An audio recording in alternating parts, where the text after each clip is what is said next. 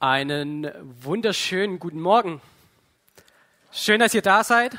Schön auch, dass ihr da seid, dass ihr dabei seid im Stream oder im Podcast. Richtig gut, heute hier zu sein. Für diejenigen, die mich nicht kennen, ich heiße Raphael. Ich bin hier in der Kirche aufgewachsen. Ähm, ich bin 28 Jahre alt. Ich studiere Theologie ähm, und bin verheiratet. Ich freue mich tatsächlich immer wieder hier zu sein, ähm, weil es ist ein Stück Heimat. Ich freue mich vor allem hier zu sein, wegen den Menschen, nette Gesichter zu sehen, ähm, alte Bekannte, Freunde zu sehen. Und ich freue mich, zu euch predigen zu dürfen. Und ich habe euch zum Anfang eine provokante Frage mitgebracht. Die Frage ist, fruchtbar oder furchtbar? Fruchtbar oder furchtbar? So, wir sind in der Predigtserie, es geht um meine Kirche. Heute geht es um meine Kirche, beziehungsweise mein Haus, das soll ein Haus des Gebets sein. Fruchtbar oder furchtbar. Kirche kann fruchtbar sein. Kirche kann aber auch manchmal furchtbar sein. Unser eigenes Leben kann fruchtbar sein, kann manchmal aber auch furchtbar sein. So, wir haben 2000 Jahre Kirchengeschichte hinter uns und da gab es immer wieder Zeiten in der Kirche, da dachte ich mir, da war Kirche eher furchtbar. Ja, wir haben es letzte Woche schon gehört, da waren ähm, Kreuzzüge, Inquisition und solche Dinge. Und man fragt sich, was war da los? Da war Kirche wirklich furchtbar. Und ich glaube, es liegt daran, dass die Kirche ihr eigenes Ziel, ihre eigene Bestimmung verfehlt hat, dass sie an ihrem Kern vorbeigelebt hat. Und auch unser Leben kann fruchtbar oder furchtbar sein. Es kann furchtbar sein, wenn auch wir an unserem Kern vorbeileben, wenn auch wir an unserer Bestimmung vorbeileben, aber genauso kann es auch fruchtbar sein, wenn wir diesen Kern finden und wenn wir diesem Ziel nachfolgen. Kirche kann fruchtbar sein, es kann eine heilbringende Gemeinschaft sein, es kann Wachstum in unserem Leben bringen, es kann Gutes freisetzen. Und wir schauen uns heute eine Geschichte an aus dem Markus Evangelium. Da ist die Frage auch, fruchtbar oder furchtbar? Und ich möchte euch einladen, wer seine Bibel mitgebracht hat, dass Sie gerne auch aufschlagen. Wir lesen Markus Kapitel 11, die Verse 12 bis 24. Und ich möchte euch einladen, mit mir aufzustehen, weil das ist Gottes Wort. Wir wollen Gott ehren, wir wollen sein Wort ehren und wir wollen alle gemeinsam ein bisschen wach bleiben. Markus Kapitel 11, die Verse 12 bis 24. Und am nächsten Tag, als sie von Bethanien weggingen, hungerte ihn, ihn, das ist Jesus, und er sah einen Feigenbaum von ferne, der Blätter hatte. Da ging er hin, ob er etwas darauf fände. Und als er zu ihm kam, fand er nichts als Blätter, denn es war nicht die Zeit für Feigen. Da fing Jesus an und sprach zu ihm, nun esse niemand mehr eine Frucht von dir in Ewigkeit. Und seine Jünger hörten das.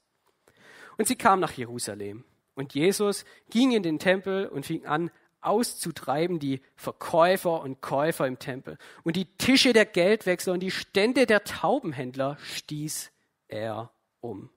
Und er ließ nicht zu, dass jemand etwas durch den Tempel trage. Und er lehrte und sprach zu ihnen, steht nicht geschrieben, mein Haus soll ein Bethaus für alle Völker sein. Ihr aber habt eine Räuberhöhle daraus gemacht. Und es kam vor die hohen Priester und Schriftgelehrten, und sie trachteten danach, wie sie ihn umbrächten. Sie fürchteten sich nämlich vor ihm, denn alles Volk verwunderte sich über seine Lehre. Und abends gingen sie hinaus vor die Stadt.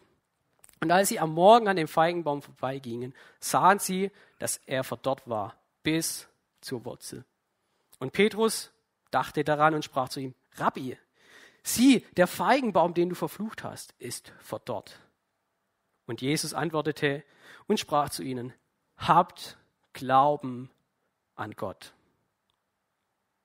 Wahrlich, ich sage euch, wer zu diesem Berg spräche, heb dich und wirf dich ins Meer und zweifelte nicht in seinem Herzen, sondern glaubte, dass es geschehen würde, was er sagt, so wird's ihm geschehen.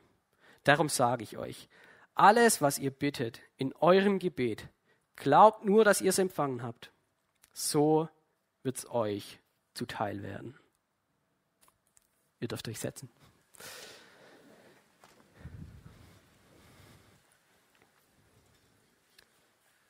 Die Frage im Text ist, fruchtbar oder furchtbar? Der Feigenbaum, ist er fruchtbar oder furchtbar?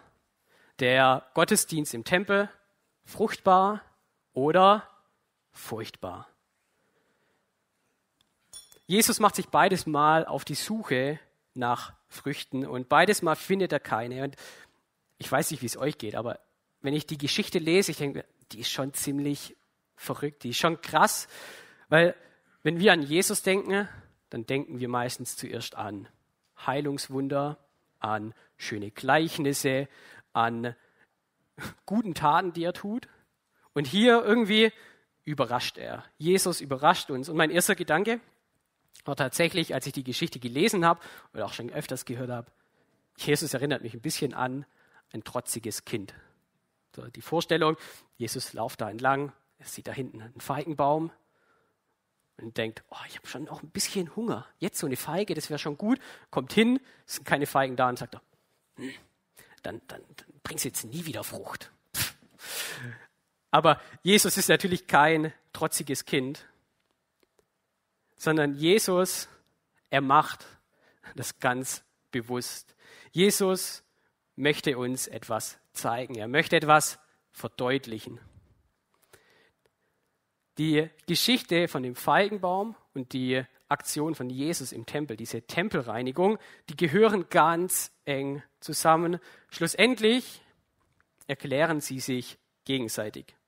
Und um das Bild vom Feigenbaum richtig zu verstehen, müssen wir wissen, dass im Alten Testament, also im vorderen Teil der Bibel, im ersten Teil der Bibel, ähm, dass da das Volk Israel, also Gottes Volk, immer wieder mit dem, dem Feigenbaum verglichen wird. Jesus sucht Früchte an dem Baum und später sucht er Früchte im Tempel.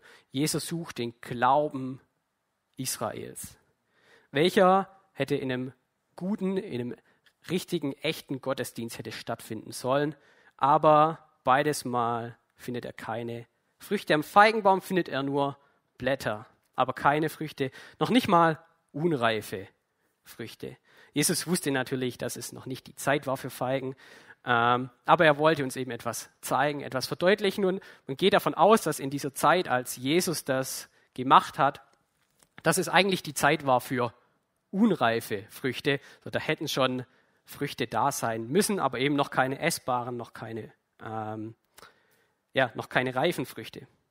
Es sind nur Blätter zu finden. Der Baum zeigt, ein äußeres Leben. Er zeigt eine, ein Bild von, von einer guten Fassade, aber man merkt innerlich irgendwie stimmt was nicht, er bringt keine Früchte. Und das Gleiche findet Jesus nachher auch im Tempel. Jesus ist im Tempel. Der Tempel, das ist der Ort, an dem Menschen damals Gott begegnen konnten. Es war der Wohnort Gottes, es war der Ort des Gottesdienstes. Da haben sie eigentlich gemeinsam gesungen, sie haben gemeinsam gebetet und sie haben auch Tiere geopfert. Aber als Jesus in den Tempel geht, findet er was anderes. Er findet Marktstände und das macht ihn wütend und es macht ihn auch ein Stück weit traurig, weil es hätte ein Ort der Gottesbegegnung sein sollen. Dort hätten sie beten und Gottesbeziehung leben sollen, aber es ist ein Marktstand geworden. Mein erster Gedanke, nachdem ich den Teil gelesen habe, war, ist das jetzt eine Aktion von Jesus gegen Märkte in der Gemeinde? Dagegen, dass wir in der Gemeinde irgendwie versuchen, auch ein bisschen Geld einzunehmen für die Gemeinde? So, liebe Hauptkirche, darf eine Gemeinde eine Kleidertauschparty machen?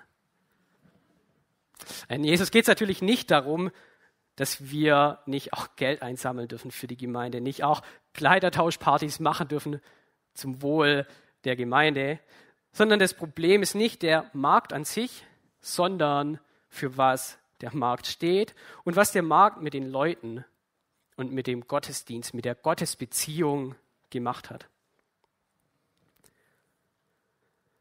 So in der Zeit von Jesus, da haben die Menschen, die Israeliten haben Tiere geopfert zu Gottes Ehre. Und man muss wissen, diese Tiere, das mussten perfekte Tiere sein, die mussten makellos sein und die mussten einfach ja das Passende, das Beste vom Besten sein.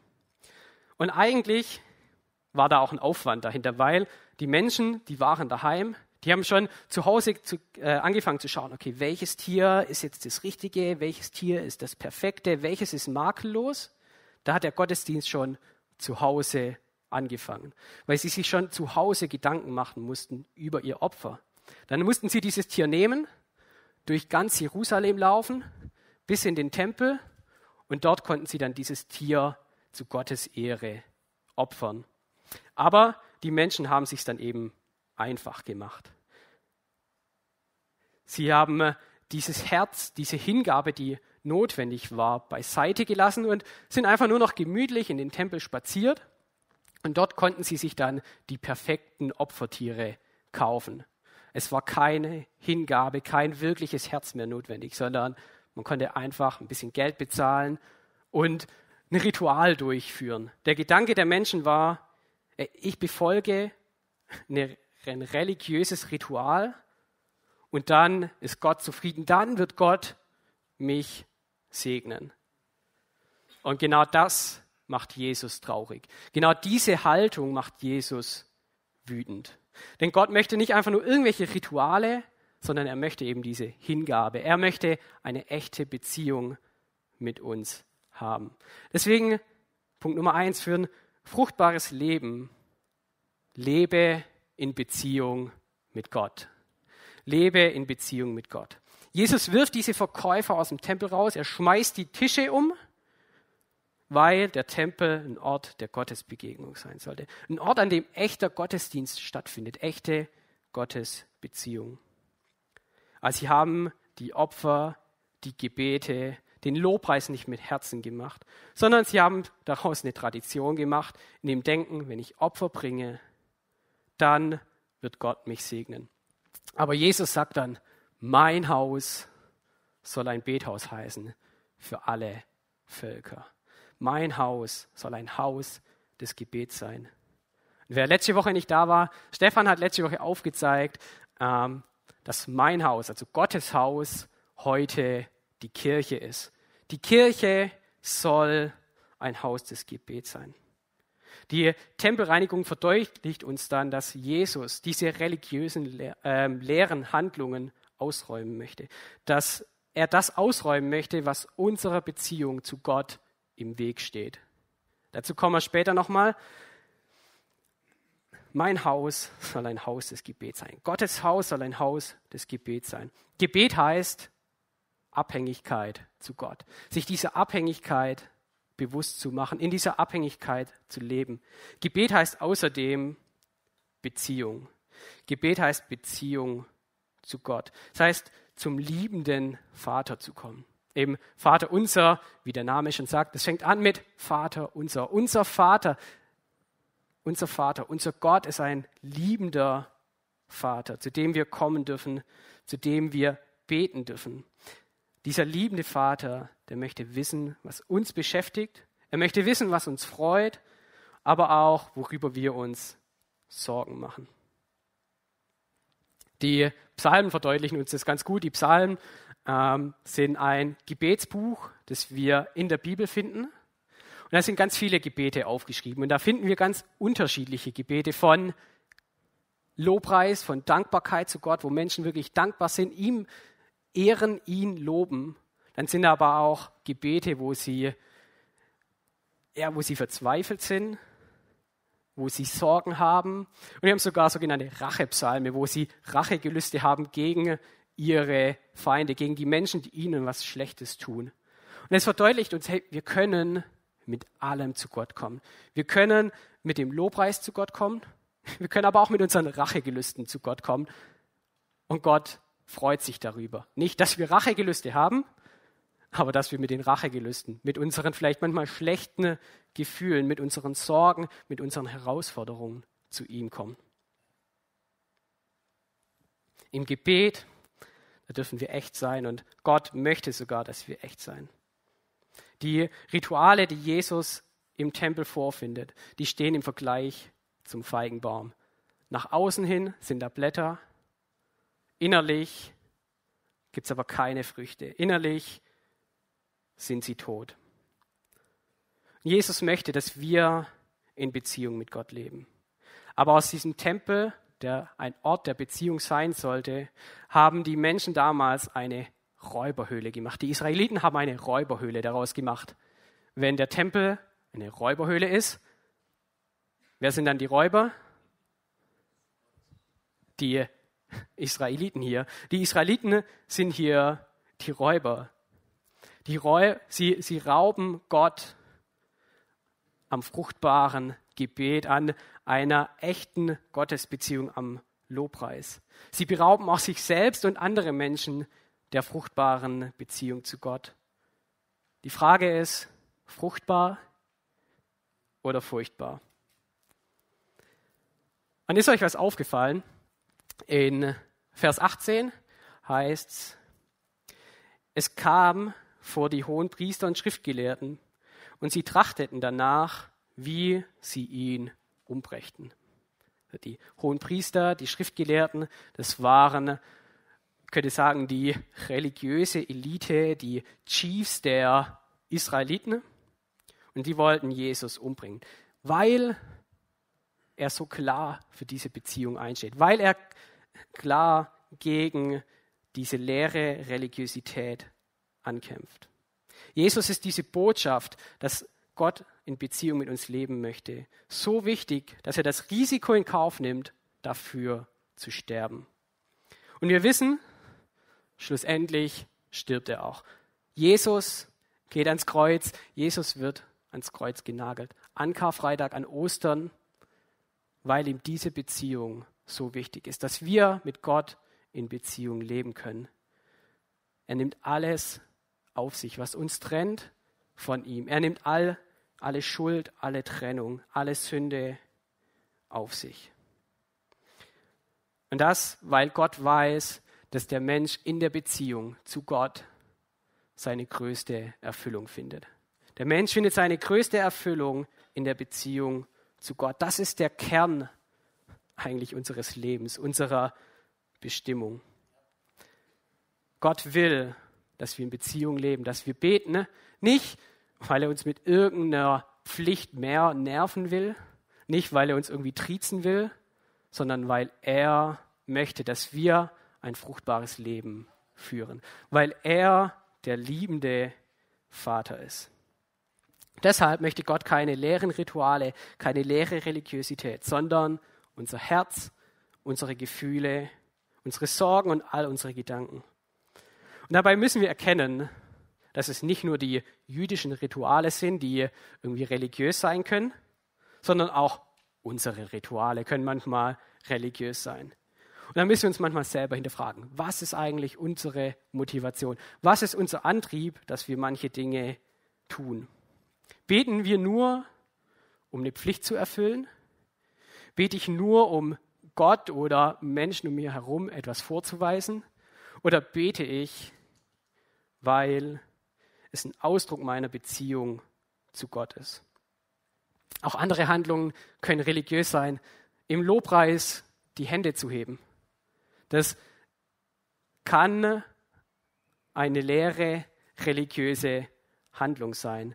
Wenn es mir darum geht, vielleicht andere zu beeindrucken, Punkte in Gottes Punktesystem zu sammeln, das es nicht gibt, ähm, oder es kann aber auch ein Ausdruck meiner Beziehung zu Gott sein. Es kann ein Ausdruck meiner Herzenshaltung sein, meiner anbetenden Herzenshaltung, dass ich mich nach Gott ausstrecke.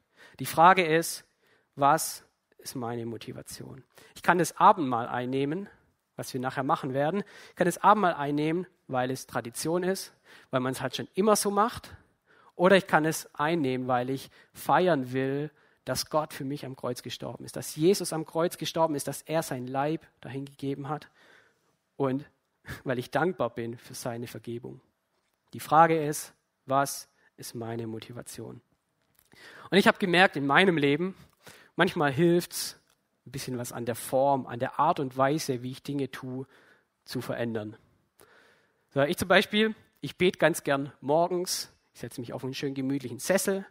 Manchmal bete ich aber auch im Knien, je nachdem, was ich vielleicht an dem Tag gerade brauche. Manchen hilft es auch, rauszugehen, zu spazieren, dabei laut mit Gott oder leise mit Gott zu reden, weil sie darin Beziehung mit Gott besser zum Ausdruck bringen können. Manche schreiben Gebetsbriefe, schreiben ihre Gebete auf. Manche, manche hilft es auch, Psalmen nachzubeten oder andere Gebete nachzubeten. Und all das sind wirklich gute Dinge, sind gute Möglichkeiten, wenn das Herz dabei ist. So, ich möchte dich ermutigen, reflektier da mal auch dein eigenes Gebetsleben und schau nach passenden Formen des Gebets. Denn Gott möchte eine lebendige Beziehung mit dir, mit mir, mit jedem Einzelnen ganz persönlich.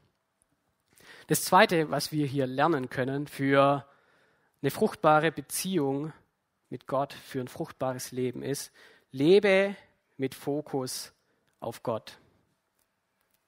Wir haben gesehen, ein fruchtbares Leben ist ein Leben in Beziehung mit Gott. Und für ein Leben in Beziehung mit Gott müssen wir unseren Fokus auf Gott richten.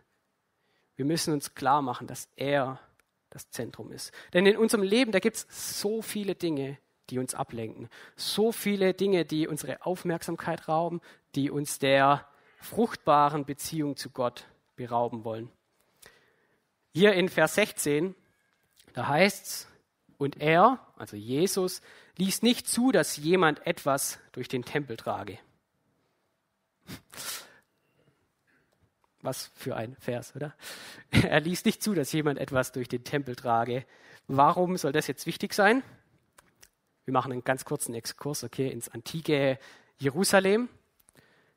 Müsst ihr euch vorstellen, Jerusalem, es gab die Ober, äh, Oberstadt und die Unterstadt oder Nordstadt und Südstadt. Und dazwischen am Rand war der Tempel, der Tempelberg, relativ groß damals. Und wenn man von Norden nach Süden kommen wollte oder von Süden nach Norden, dann musste man um diesen Berg rumlaufen. Oder aber man nimmt den Tempel als Abkürzung. Und das ist natürlich vor allem dann geschickt, wenn ich etwas tragen muss. Deswegen haben Menschen hier den Tempel, den Tempelberg als Abkürzung genommen. Sie haben Dinge durch den Tempel getragen. Und Jesus sagt, stopp, macht das nicht, raus mit euch, was, was soll das? Weil das Dinge sind, die die Menschen vom echten Gottesdienst, von der echten Gottesbeziehung abgelenkt haben, weil es eine Geschäftigkeit war, die vom echten Gottesdienst abgelenkt hat. Jesus sieht das nicht gerne. Ihm ist das echte Gebet, die Beziehung so wichtig und deshalb möchte er diese Ablenkung aus dem Tempel raushaben und möchte auch diese Ablenkung mit uns in unserem Leben angehen. Ähnliches lesen wir auch in Vers 23.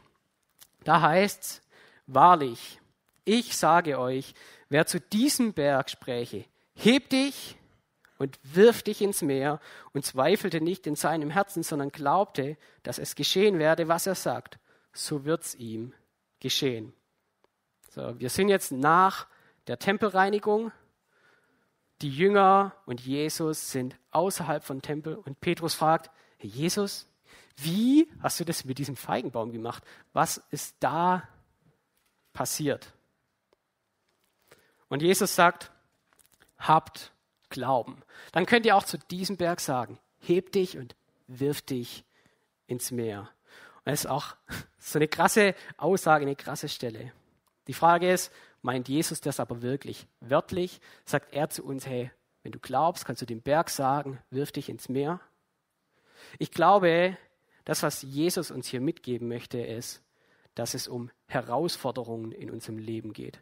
Im Judentum stehen die Berge für Herausforderungen, für Schwierigkeiten in unserem Leben. Und wir kennen es in unserer Sprache auch manchmal, oder? Da ist ein Berg in meinem Leben, das ist schwer zu überwinden. Da ist ein Berg voll Arbeit. Berge sind Herausforderungen in unserem Leben. Jesus spricht hier von Bergen in unserer Beziehung, in unserem Gebetsleben mit Gott. Berge versetzen, Berge ins Meer werfen heißt, also Schwierigkeiten in unserer Gottesbeziehung überwinden. Und genau darum können wir bitten. Wir können sagen, Gott, hilf uns, diese Schwierigkeiten, diese Ablenkungen in unserer Beziehung zu dir zu überwinden. Es gibt immer wieder Ablenkungen und Herausforderungen in unserer Beziehung mit Gott. Und diese, genau die, können wir mit Jesus zusammen angehen. Wir können zu Gott sagen, Gott, ich brauche dich, ich brauche deine Hilfe. Ablenkungen können verschiedene Dinge sein. Es kann ein Zeitmangel sein, weil ich einen anderen Fokus habe. Es kann Social Media sein. Es kann Sport oder sonstige Aktivitäten sein. Das können auch emotionale Dinge im Leben sein, die mich von der Gottesbeziehung ablenken. Das sind ganz viele Dinge.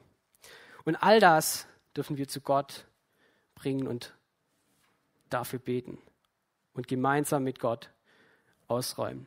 Ich glaube aber, der größte Spiritualitätskiller, der größte Killer unserer Gottesbeziehung ist dieses Gerät. Oder?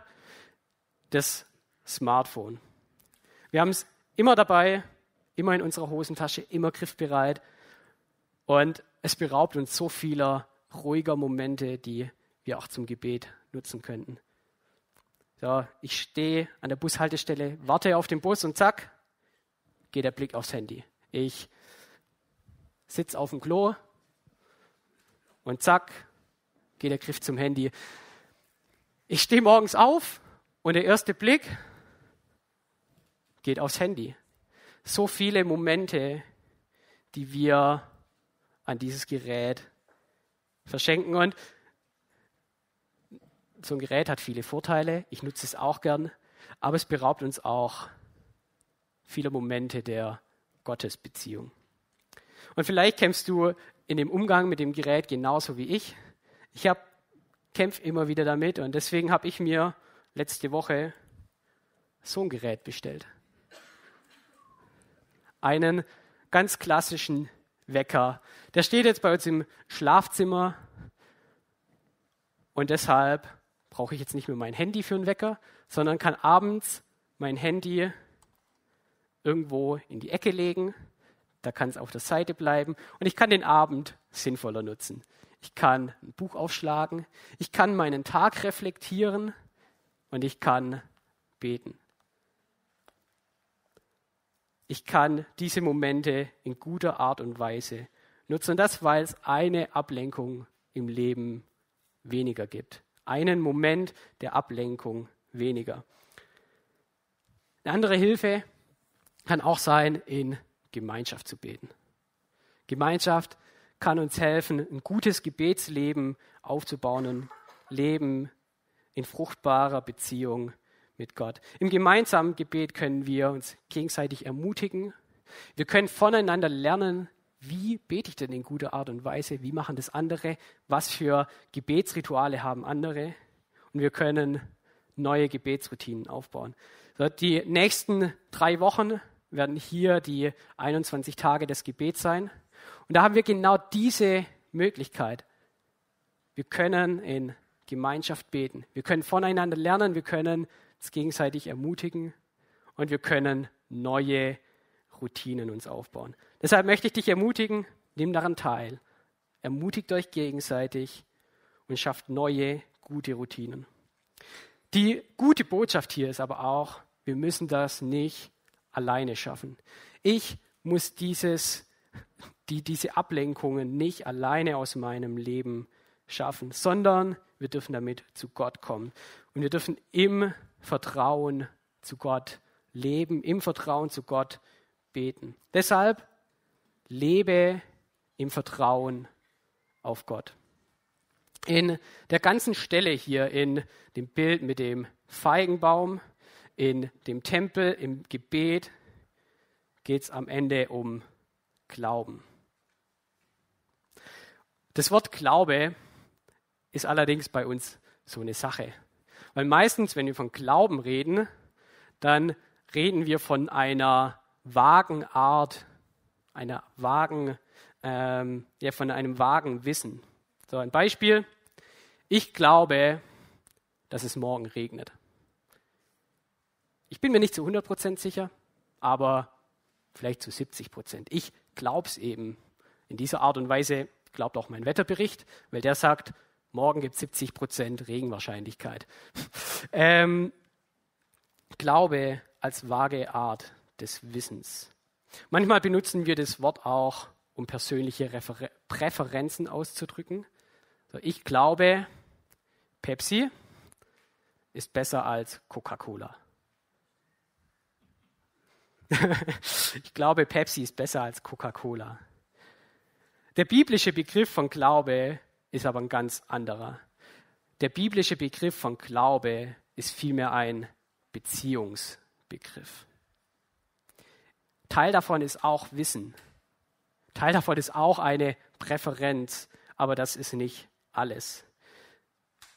Den biblischen Glauben können wir schlussendlich in drei Ebenen unterteilen, nämlich in Kennen oder Wissen, in Zustimmen und in Handeln.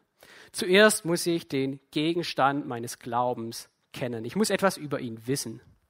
Dann muss ich zu einer inneren Überzeugung kommen. Ich muss dem zustimmen. Ich muss sagen, ja, das stimmt. Und im dritten Schritt, darin zeigt sich dann schlussendlich das Vertrauen, darin zeigt sich der Glaube, ich handle danach. Als Beispiel, deswegen hat mir der Stefan gerade den Stuhl gebracht, so ein Stuhl. Ich kann mir den Stuhl anschauen. Ich sehe, da ist Holz, der sieht stabil aus, der hat vier Beine, das ist ein Stuhl. Der wird auch eine Traglast haben, dass er mich trägt. So, ich weiß Bescheid über den Stuhl. Ich muss dann aber auch zu der inneren Zustimmung kommen, zu der inneren Überzeugung. Ja, ich glaube dem wirklich, der trägt mich. Aber der Glaube, das Vertrauen in diesen Stuhl zeigt sich dann, wenn ich mich hinsetze. Glaube, Vertrauen heißt nicht nur wissen, nicht nur zustimmen, sondern auch danach handeln, danach leben. Und in dieser Art und Weise möchte Gott, dass wir ihm glauben, dass wir ihm vertrauen. Wir können Gott kennenlernen. Wir können in der Bibel ihn kennenlernen. Wir können ihn in persönlichen Gesprächen kennenlernen. Wir können über ihn Bescheid wissen, darüber wissen, wie er die Welt sieht. Wir können Bescheid wissen, was er über uns denkt, was er über uns sagt. Wir können lesen, dass Gott Liebe ist. Das können wir lesen und wissen. Ich muss dann aber zu der inneren Überzeugung kommen, ja, das stimmt, ich sehe die Welt auch so, ich sehe mich selbst auch so. Und das echte Vertrauen zeigt sich dann, wenn ich danach lebe, wenn ich danach handle, wenn ich mein Leben danach ausrichte. Und was Jesus hier sagt, ist also, vertraut auf Gott, habt Glauben, vertraut auf Gott, denn er möchte mit dir die Herausforderungen in deiner Beziehung mit ihm ausräumen. Vertraue auf Gott und bete für genau diese Dinge. Vertraue Gott, bete dafür und dann geh diese Dinge auch an. Du kannst Gott sagen, hey, ich kämpfe mit meinem Handy, mit dem Umgang damit und ich möchte es dir bringen. Ich möchte gute Gewohnheiten etablieren. Bitte hilf mir dabei. Kannst Gott auch sagen, ich kämpfe gerade mit emotionalen Dingen, die halten mich von der Beziehung mit dir ab. Hilf mir dabei und zeig mir, was du über mich und über diese Situation denkst. Wir dürfen Gott vertrauen und in Beziehung zu ihm leben. Hans-Peter Reuer, ich weiß nicht, ob jemand der Name was sagt, aber der war Leiter einer Bibelschule in Österreich. Der lebt heute leider nicht mehr, aber der hat einige gute Bücher geschrieben. Eins davon heißt, nach dem Armen bete weiter. Und in dem Buch geht es auch darum, wie lebe ich eigentlich eine lebendige Gottesbeziehung? Wie kann ich im Alltag eine lebendige Gottesbeziehung leben? Und das ist eine ganz klare Leseempfehlung. Besorgt es euch, lest Oder, wenn ihr ein bisschen lesefauler seid, es gibt es auch als Hörbuch, kostenlos auf Spotify. Kann man sich anhören, da habe ich es mir auch angehört. Und Hans-Peter Reuer beschreibt die Beziehung mit Gott, weil er vergleicht es wie mit einer Ehe. Die Bibel vergleicht diese Beziehung auch immer wieder mit einer Ehe. Und in so einer Ehe, in so einer Beziehung, da kommuniziert man auf unterschiedliche Art und Weise. Das erste ist den Tag über. Immer wieder mal zwischen Tür und Angel, mal über die banalen Dinge, mal darüber, wer heute eigentlich das Abendessen kocht, wer den Müll rausbringt, über solche Dinge. Das ist wichtig, dass das alltägliche Leben funktioniert und auch, dass die Beziehung funktioniert. Und in dieser Art und Weise können wir auch mit Gott kommunizieren, den Tag über, immer wieder in kleinen Momenten. Es braucht aber auch eine zweite Form. Gespräche, in denen man sich besonders Zeit nimmt für den Partner, in denen man sich besonders Zeit nimmt für Gott. Man könnte sagen, Dates. In diesen Gesprächen nimmt man sich Zeit für den Partner, man äh, spricht darüber, wie es einem geht. Es kann eine Zeit, eine besondere Zeit sein. Eine Zeit, in der man sich besonders austauscht. Und beide Formen brauchen wir auch in der Beziehung mit Gott. Können im Laufe des Tages mit ihm reden, aber es braucht eben auch diese Dates. Deshalb möchte ich dich ermutigen, plane ein Date mit Gott.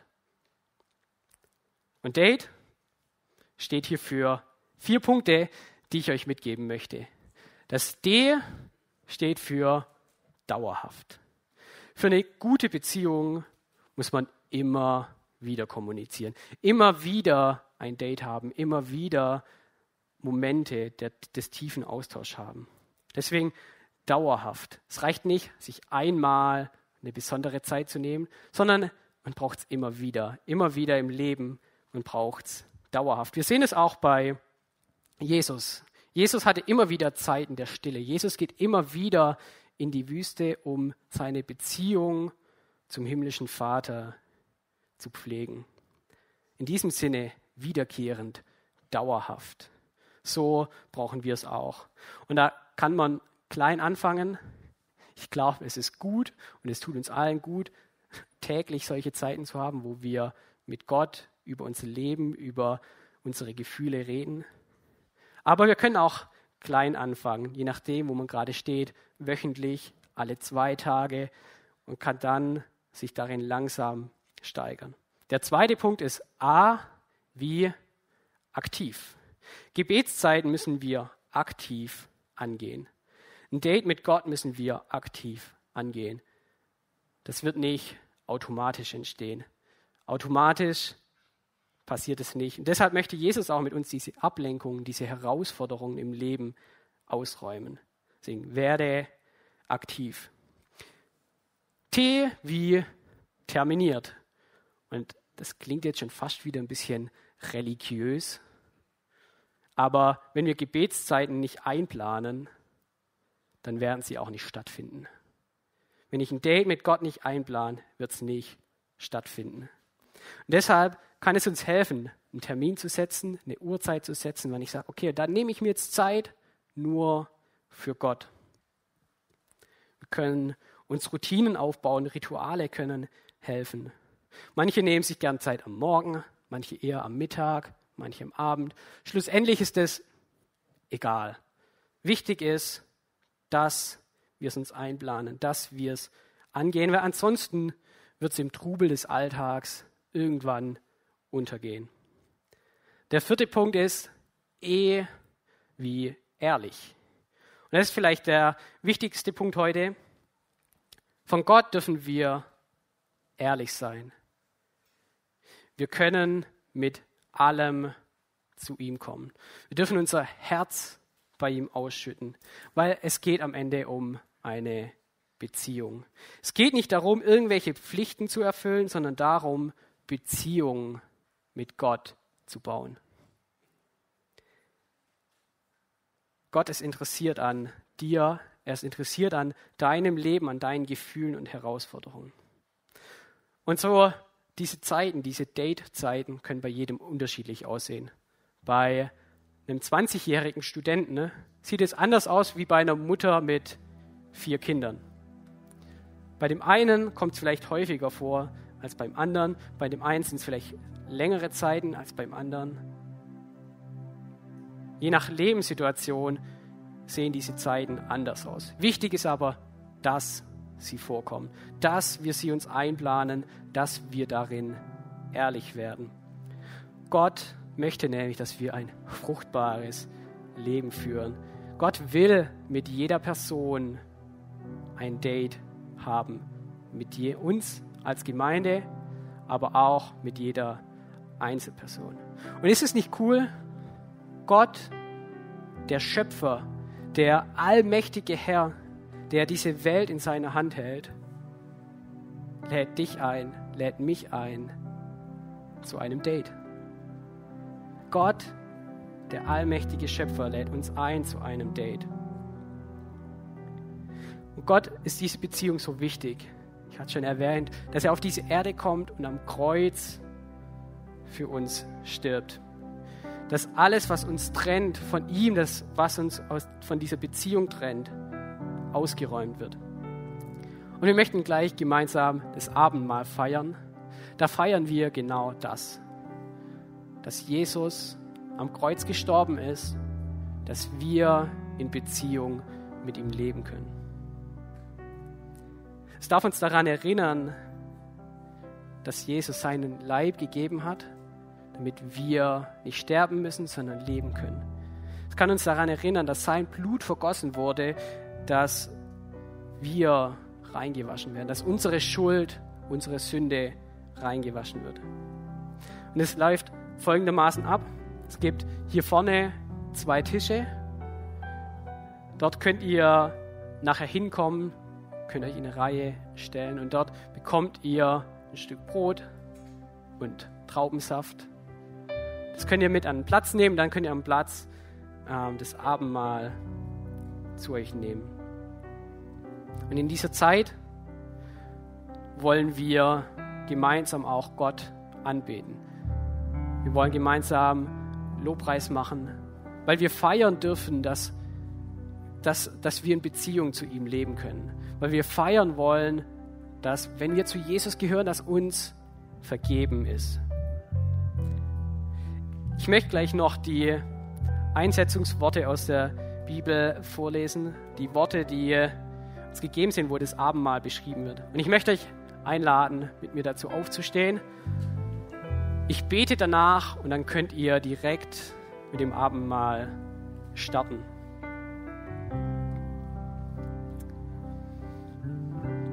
Der Herr Jesus in der Nacht, da er verraten ward, nahm das Brot.